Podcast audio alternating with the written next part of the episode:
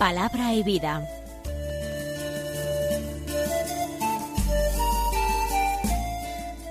Con el padre Manuel Horta desde Sevilla.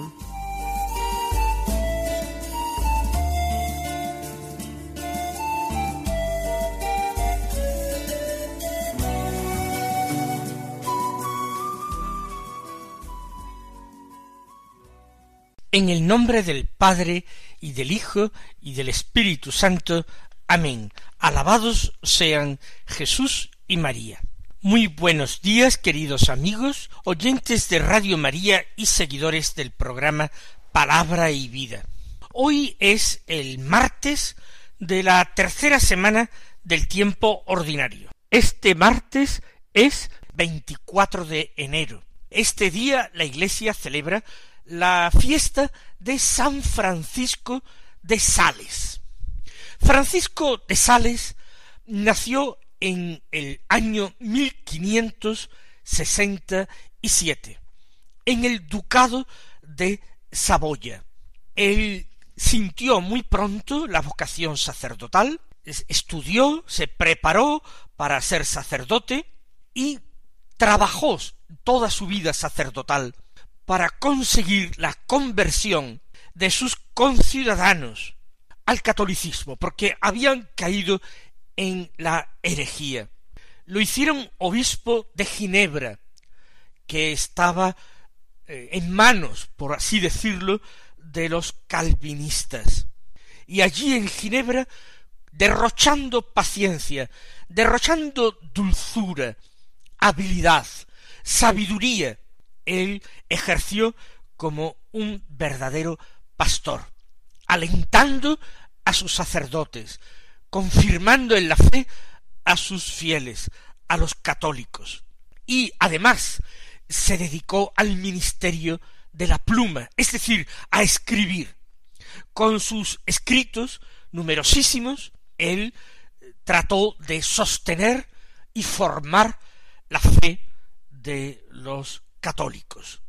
Y se le ha dicho que estaba lleno de dulzura y con esta dulzura consiguió para Cristo, para la Iglesia, incontables almas. Al terminar el concilio de Trento, cuando se produjo esa estupenda restauración católica, fue verdaderamente un pionero Francisco de Sales en promover la espiritualidad entre los laicos. Y a través de la predicación y a través de sus escritos lo hizo. Todos recordamos obras verdaderamente clásicas, como la introducción a la vida devota o el tratado del amor de Dios. Murió finalmente en la ciudad de Lyon. Tenía que residir eh, fuera de la diócesis el 28 de diciembre del año 1622. Es, añadámoslo, el patrono de los periodistas. Vamos a escuchar ahora la palabra de Dios que se proclama en la liturgia de la misa del día. El Evangelio que nosotros estamos leyendo de manera continuada es el segundo Evangelio, el de San Marcos. Estamos en el capítulo tercero, del que escuchamos los versículos treinta y uno al treinta y cinco que dicen así. En aquel tiempo llegaron la madre de Jesús y sus hermanos, y desde fuera lo mandaron llamar. La gente que tenía sentada alrededor le dice Mira, tu madre y tus hermanos y tus hermanas están fuera y te buscan. Él les pregunta ¿Quiénes son mi madre y mis hermanos? Y mirando a los que estaban sentados alrededor, dice Estos son mi madre y mis hermanos. El que haga la voluntad de Dios, ese es mi hermano y mi hermana y mi madre. Pues hemos escuchado un episodio del Evangelio que no solamente San Marcos relata. Estamos en un momento de la vida pública de Jesús y vemos cuál es la forma que tiene el Señor de predicar. Durante un tiempo el Señor ha predicado principalmente en las sinagogas el sábado. Pero más adelante su predicación se ha hecho más continuada, no solamente los sábados, y en una gran diversidad de lugares. Más aún, conforme han crecido los signos que ha realizado, es decir, sus milagros, la gente se apretuja a su alrededor, le rodea, quiere tocarlo, y el Señor ya no puede entrar libremente eh, dentro de las ciudades y de los pueblos y se queda en las afueras y allí va la gente a buscarlo. Sin embargo, Jesús también lo hemos visto en el interior de la casa, en Cafarnaún, en la casa de Simón Pedro y Andrés. Y la gente ha ido allí también a buscarlo. En otra ocasión, no sabemos si en la misma casa de Simón Pedro y Andrés o en otra casa, el Señor ha visto cómo un grupo de eh, creyentes en Él, sin lugar a dudas, ha llevado a la azotea, a la terraza de arriba, a un enfermo en una camilla y han abierto un boquete en el techo para descolgar la camilla hasta el lugar donde se encontraba. Y todo esto porque era imposible llevar el enfermo a su presencia. Había tal cantidad de gente que bloqueaba la entrada de la casa. Imposible. Y ingeniaron esa situación. En el Evangelio de hoy, en el corto Evangelio de hoy, la situación es parecida, es semejante. Está Jesús en una casa, allí está enseñando, allí está predicando. Sería la casa de Simón y Andrés, tal vez. Pero se presenta en el lugar una visita inesperada. La madre de Jesús y sus hermanos y hermanas. Se trata de la familia de Jesús que viene desde Nazaret. Ciertamente el Señor está en Galilea, por tanto no han tenido que recorrer un camino excesivamente largo. Jesús está en Galilea, pero la fama de Jesús llega a todas partes. Ha llegado también a Nazaret. Y sabiendo que él está cerca, su madre quiere verle. ¿Qué madre no querría ver al hijo de sus entrañas, a quien ama como madre y como discípula? y a quien ahora no tiene la oportunidad de ver cada día como durante los años de su infancia, de su adolescencia, de su juventud. Jesús ya se ha hecho un hombre adulto y ha partido de casa, ha abandonado Nazaret para realizar la misión que el Padre le ha encomendado. María, sabiendo que Jesús está allí en Galilea, se pone en camino, a buscarle. Y María no va sola, va acompañada por unos personajes a quienes se llaman los hermanos y las hermanas de Jesús. Ciertamente no son sus hijos, ni en ningún momento del Evangelio, de ninguno de los cuatro Evangelios, se habla de otros hijos de María. Se habla, eso sí, de hermanos y hermanas de Jesús, no hijos de María. El parentesco parece que se establece en relación a Jesús, no en relación a María. Puede ser, es muy, muy probable que se trate de primos, primos hermanos de Jesús, o incluso de tíos, tías suyos. Tal vez de la parentela de José, tal vez, pero eh, no pasa de ser una suposición. Lo que sabemos ciertamente es que María no tuvo más hijos y que al pie de la cruz fue confiada por Jesús al discípulo amado, cosa que no hubiera sido muy verosímil si María hubiera tenido otros hijos. Los evangelistas particularmente Mateo y Lucas, subrayan además que María era virgen. Una doncella de Nazaret, incluso Mateo cita la antigua profecía. una virgen concebirá y dará a luz un hijo y le pondrá por nombre Emmanuel. Era una vieja profecía mesiánica de Isaías. Por tanto, no hay cuestión, no hay discusión acerca de si María dio a luz otros hijos. No.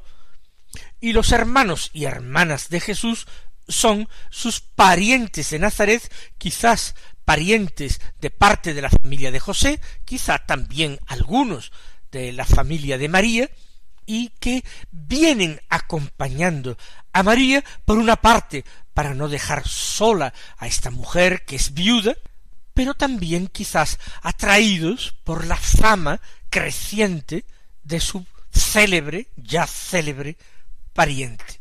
Algunos de los apóstoles de Jesús elegidos por él, estando en una ocasión en el monte, como escuchamos hace unos días, algunos apóstoles del grupo de los doce forman parte de este grupo de hermanos de Jesús.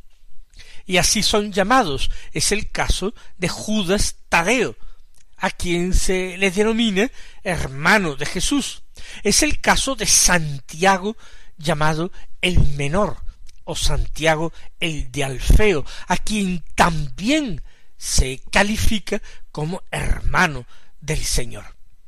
Son, con casi toda seguridad, parientes, primos de Jesús, quizás ellos mismos también nazarenos. Pues se presentaron la madre de Jesús y sus hermanos. ¿Y qué ocurre? Ocurre lo mismo que aquellos que llevaban al paralítico pretendiendo acercarse al Señor y no pudieron. Ellos no pudieron literalmente entrar en la casa por el gentío que rodeaba a Jesús.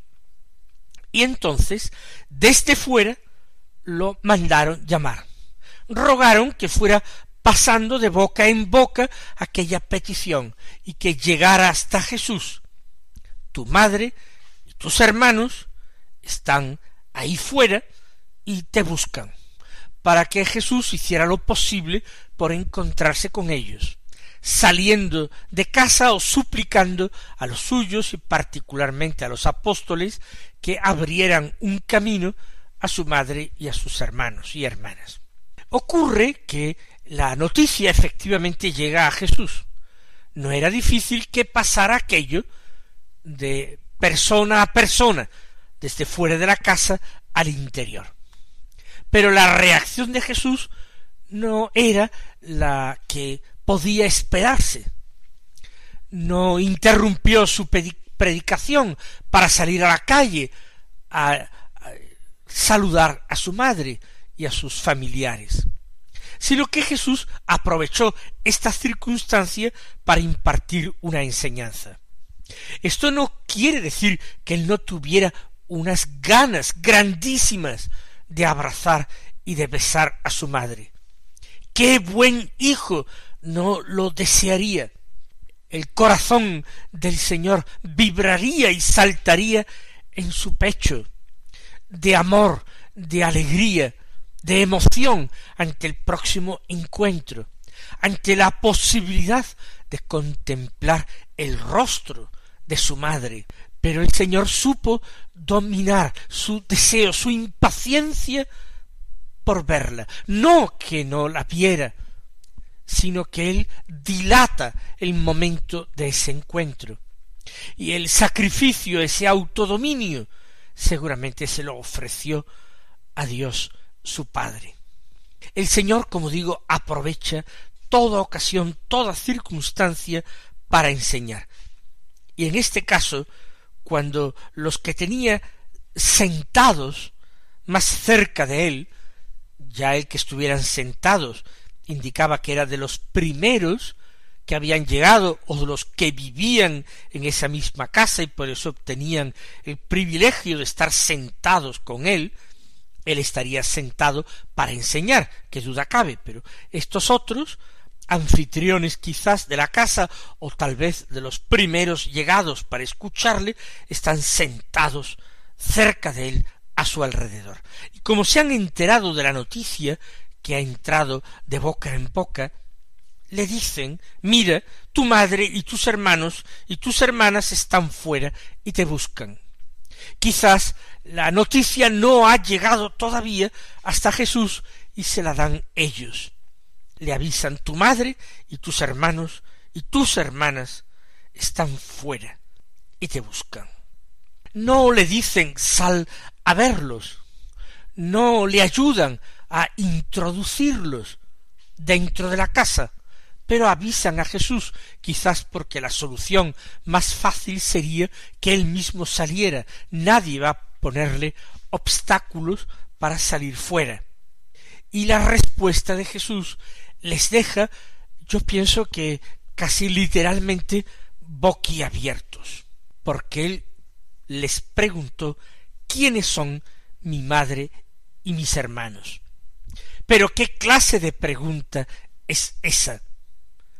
El Señor pregunta a otros quiénes son su madre y sus hermanos. ¿No lo sabría Él mejor que nadie? absolutamente mejor que nadie. ¿No lo sabría Él? Claro que sí, que Él lo sabría perfectamente. Y sin embargo, quiere partir de la respuesta de estos hombres. La enseñanza de Jesús difícilmente se olvidará y llama la atención que sea de estos episodios más repetidos por los evangelistas. Dejó una viva huella en el ánimo, en el recuerdo de todos los que fueron testigos.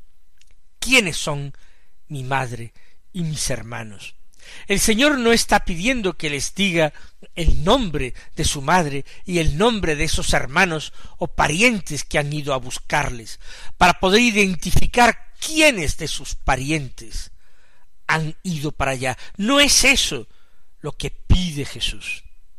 Evidentemente no le dan respuesta evidentemente debieron quedarse callados, sin entender la pregunta o el sentido de la pregunta. ¿Qué es lo que pretende Jesús? ¿Qué trata de decirnos? Por eso Jesús mira a los que están sentados alrededor. Mira la expresión de sorpresa pintada en los rostros de los que están cerca de él. Mira esa expresión de asombro, de sorpresa, de incredulidad, de extrañeza completa. Mira a los que están sentados alrededor. Y los mira antes de pronunciar una sentencia extraordinaria. Porque les dice a continuación de contemplarlos, estos son mi madre y mis hermanos. Cuando dice estos son, no se refiere literalmente uno por uno a todos los que estaban allí sentados cerca de él.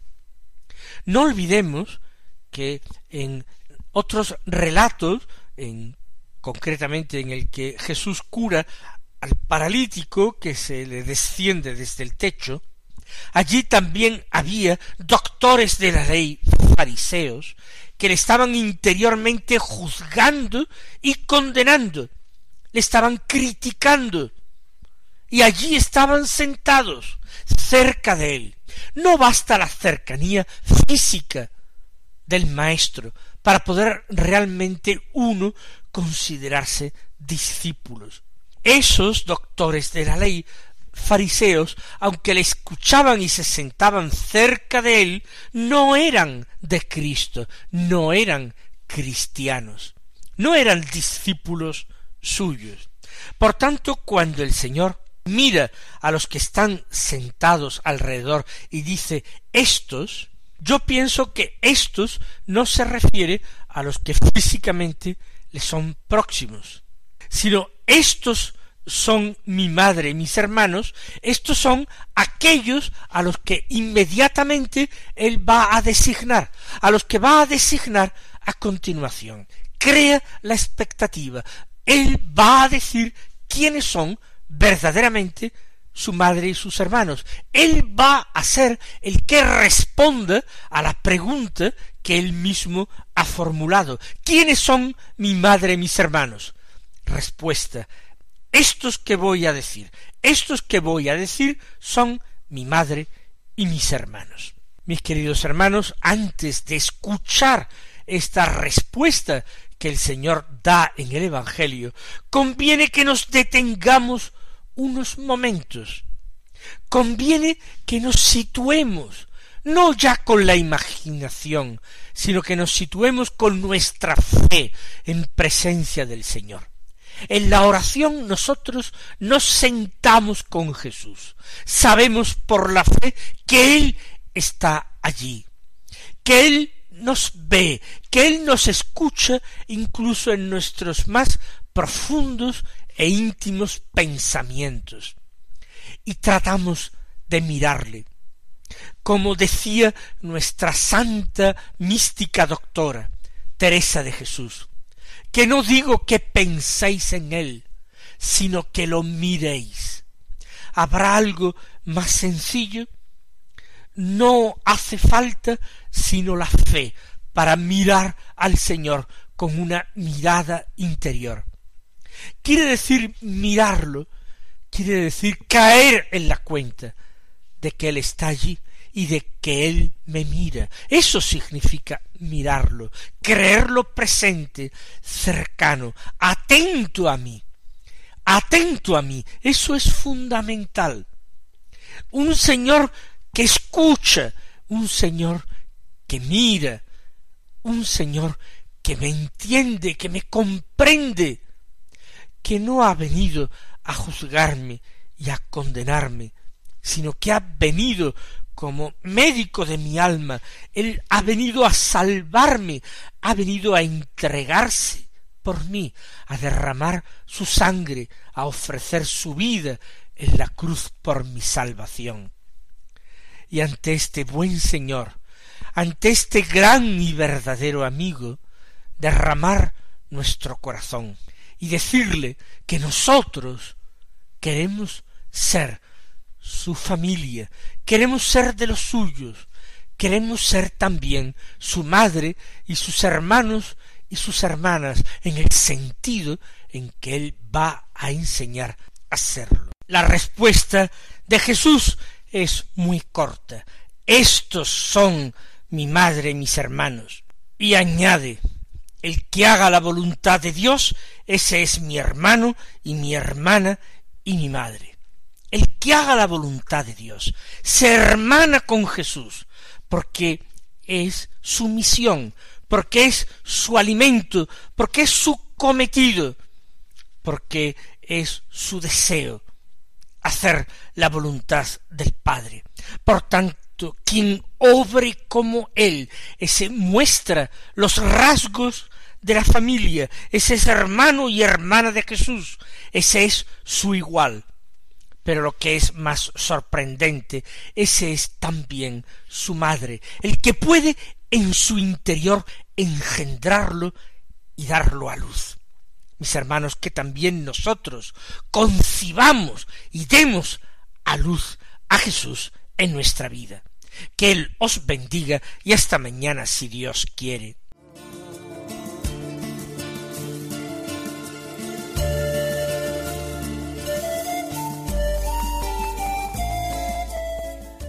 Concluye Palabra y Vida, un programa dirigido desde Sevilla por el Padre Manuel Horta.